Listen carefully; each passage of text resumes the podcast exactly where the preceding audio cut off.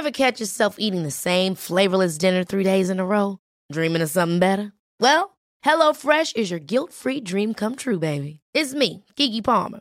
Let's wake up those taste buds with hot, juicy pecan-crusted chicken or garlic butter shrimp scampi.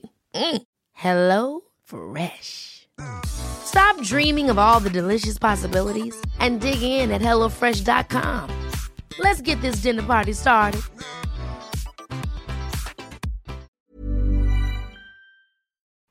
¿He dicho yo en algún momento que los aumentos del salario mínimo siempre incrementen el paro en el conjunto de la economía?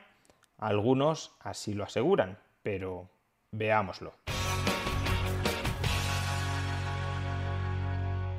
Hoy voy a replicar un vídeo que la verdad no tenía muy claro si merecía la pena ser replicado, porque, como a continuación comprobaremos, el nivel de los argumentos es tan sumamente deplorable que darle réplica no aporta prácticamente nada al debate intelectual.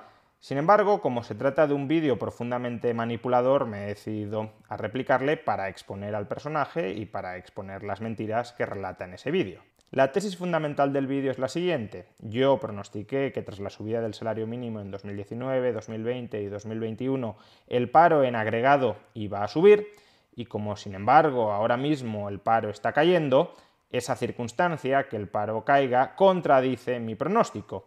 Y yo, en lugar de rectificar, estoy intentando desviar la atención, retorcer los argumentos para no reconocer que me equivoqué, para no reconocer que yo había pronosticado que el salario mínimo generaría un aumento del paro en agregado. Obviamente yo nunca dije que el salario mínimo fuera a incrementar el paro en agregado. Lo que sí dije es que en la España actual subir el salario mínimo destruye empleo, pero que el salario mínimo contribuya a destruir empleo no significa que en términos agregados el empleo caiga, porque hay otros factores que también influyen sobre el empleo distintos del salario mínimo. De la misma manera que habría sido absurdo decir que la destrucción de empleo que tuvo lugar en 2020 fue causada por el salario mínimo, por el mero hecho de que se subiera el salario mínimo en 2020 y el paro en términos agregados aumentara, también es absurdo decir hoy que si el paro agregado baja, eso implica que el salario mínimo no está afectando negativamente al empleo.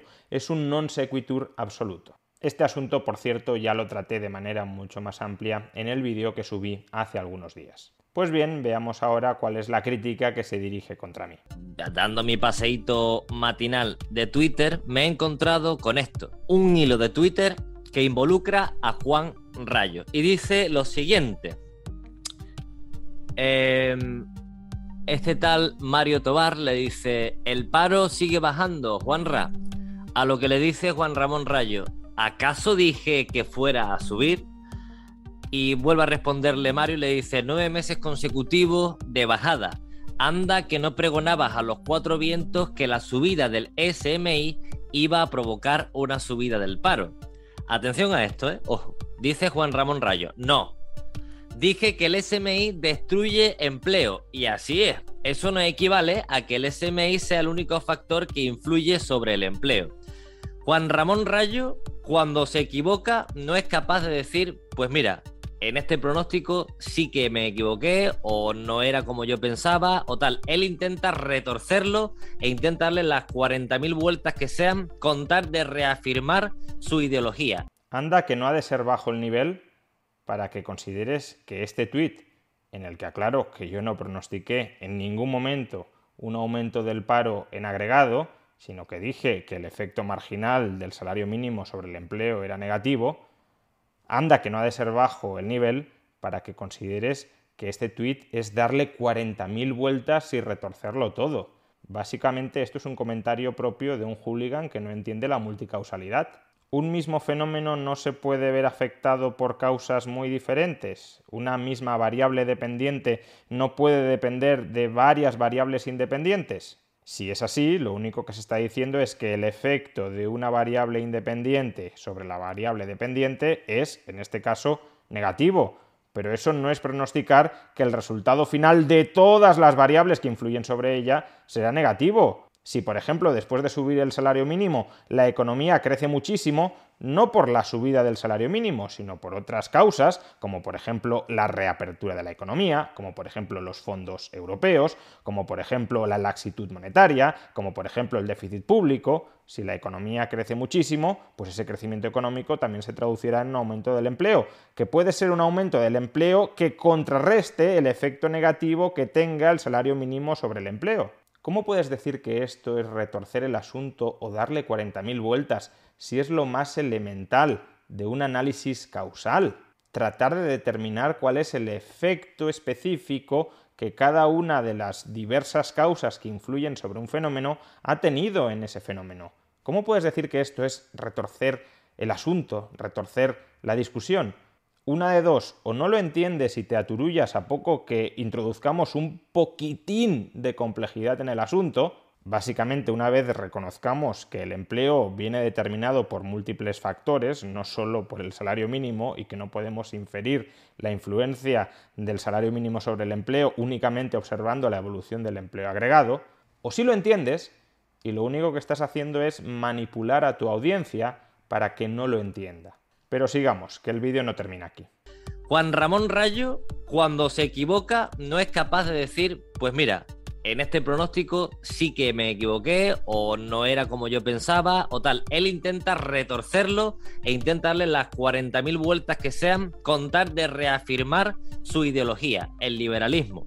Por lo tanto, cuando él reflexiona sobre algo o cuando cree que hay algún tipo de error en su falla teórica, él le da muchísimas vueltas para intentar justificarlo de otro modo. Y normalmente siempre culpa del Estado. Si yo retuerzo los argumentos para echarle la culpa al Estado, ¿a qué Estado le he echado ahora la culpa que estoy supuestamente retorciendo los argumentos? ¿No ves que tú mismo te contradices?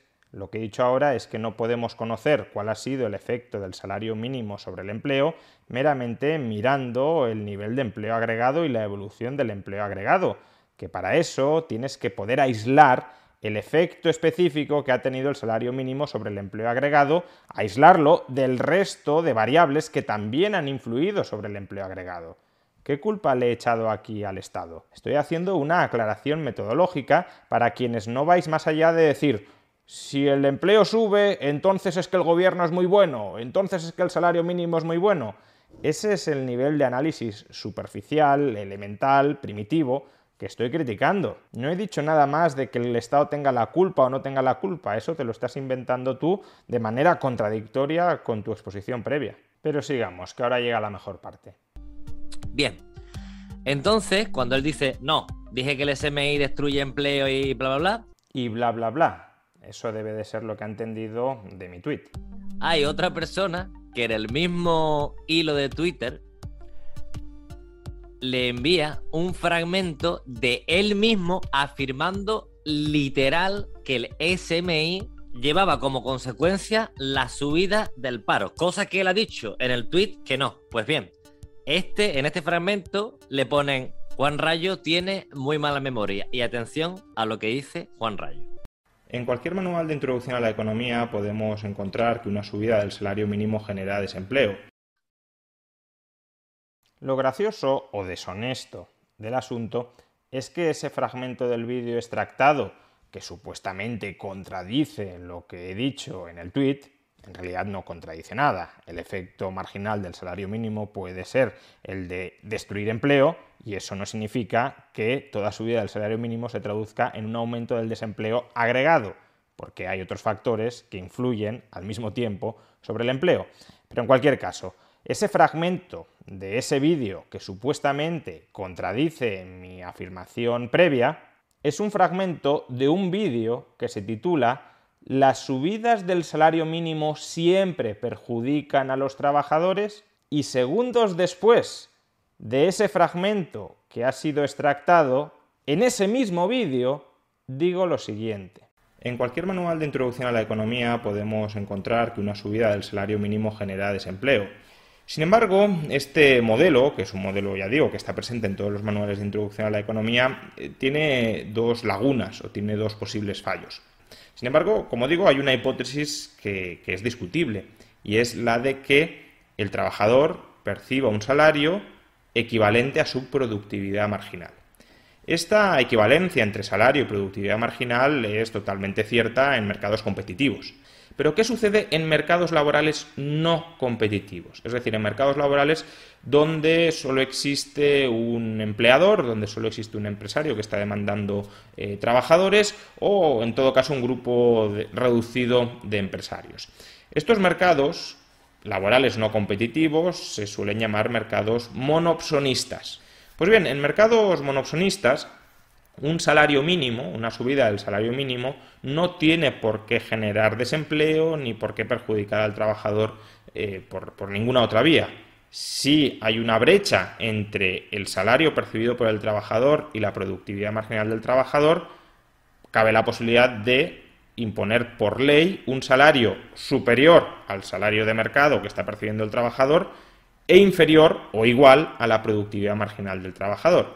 En este caso, por tanto, se podría subir el salario que están percibiendo los trabajadores sin perjuicio en el empleo.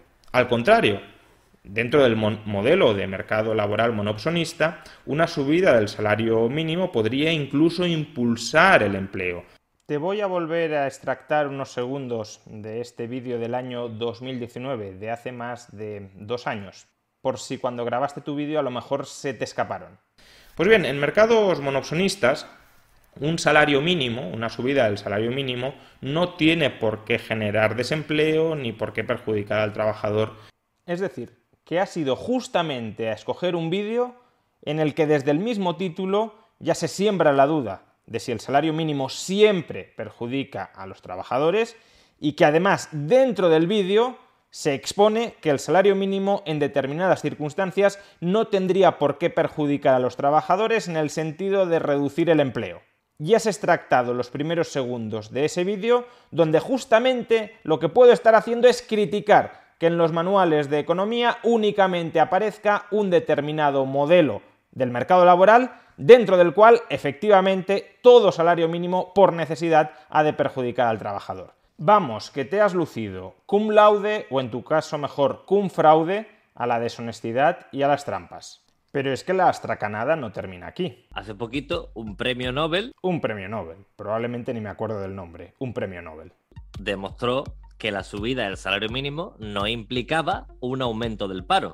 Esto ya se os ha explicado en múltiples ocasiones, pero seguís perseverando en ello porque la verdad os la trae al pairo lo que demostró no un premio Nobel, sino David Card, premio Nobel de Economía de este año, es que la subida del salario mínimo aprobada en New Jersey en el año 1992 no generó esa subida del salario mínimo en ese contexto concreto no generó efectos negativos sobre el empleo. David Card no demostró que ninguna subida del salario mínimo en ningún lugar del planeta pueda generar efectos negativos sobre el empleo. Demostró que en ese contexto concreto, en esa situación específica, la subida del salario mínimo no dañó al empleo.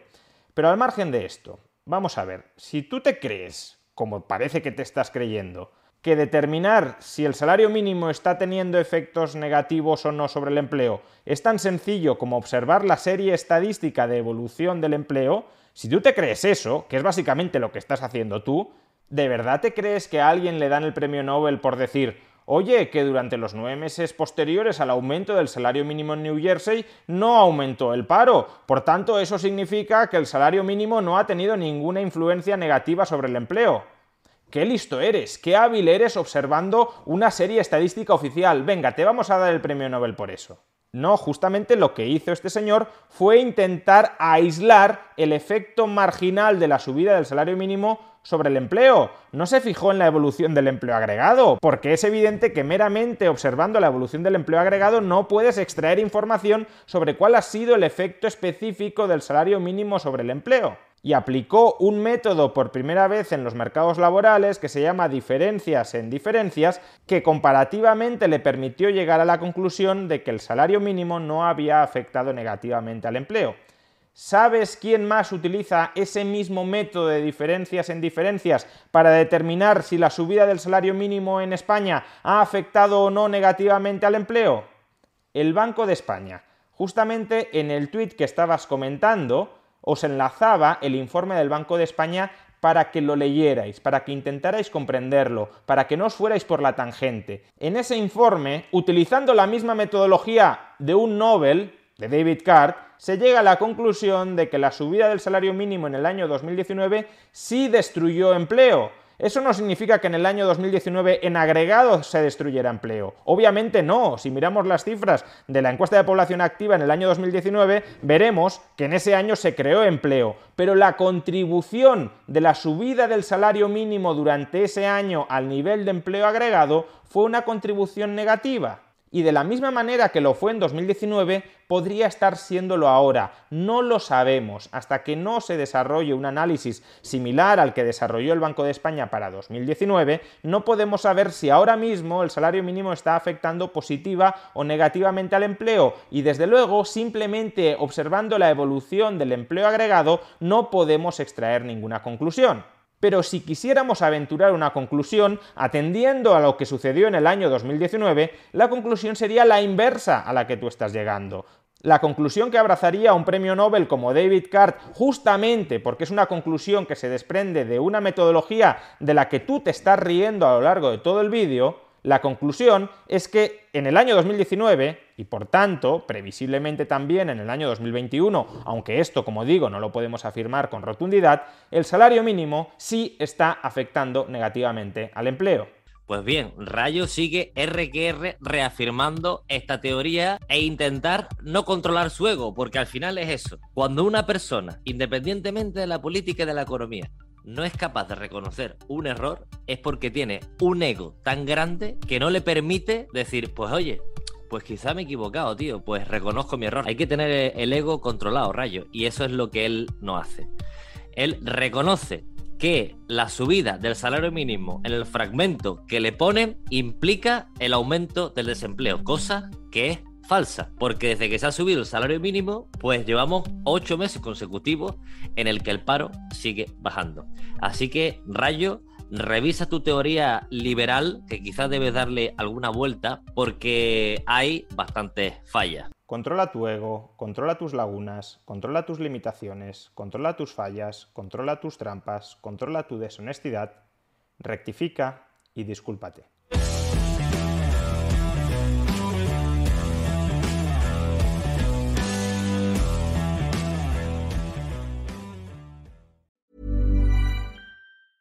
Ever catch yourself eating the same flavorless dinner three days in a row?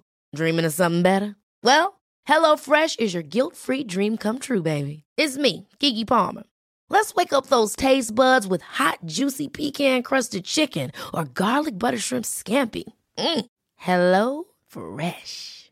Stop dreaming of all the delicious possibilities and dig in at HelloFresh.com. Let's get this dinner party started.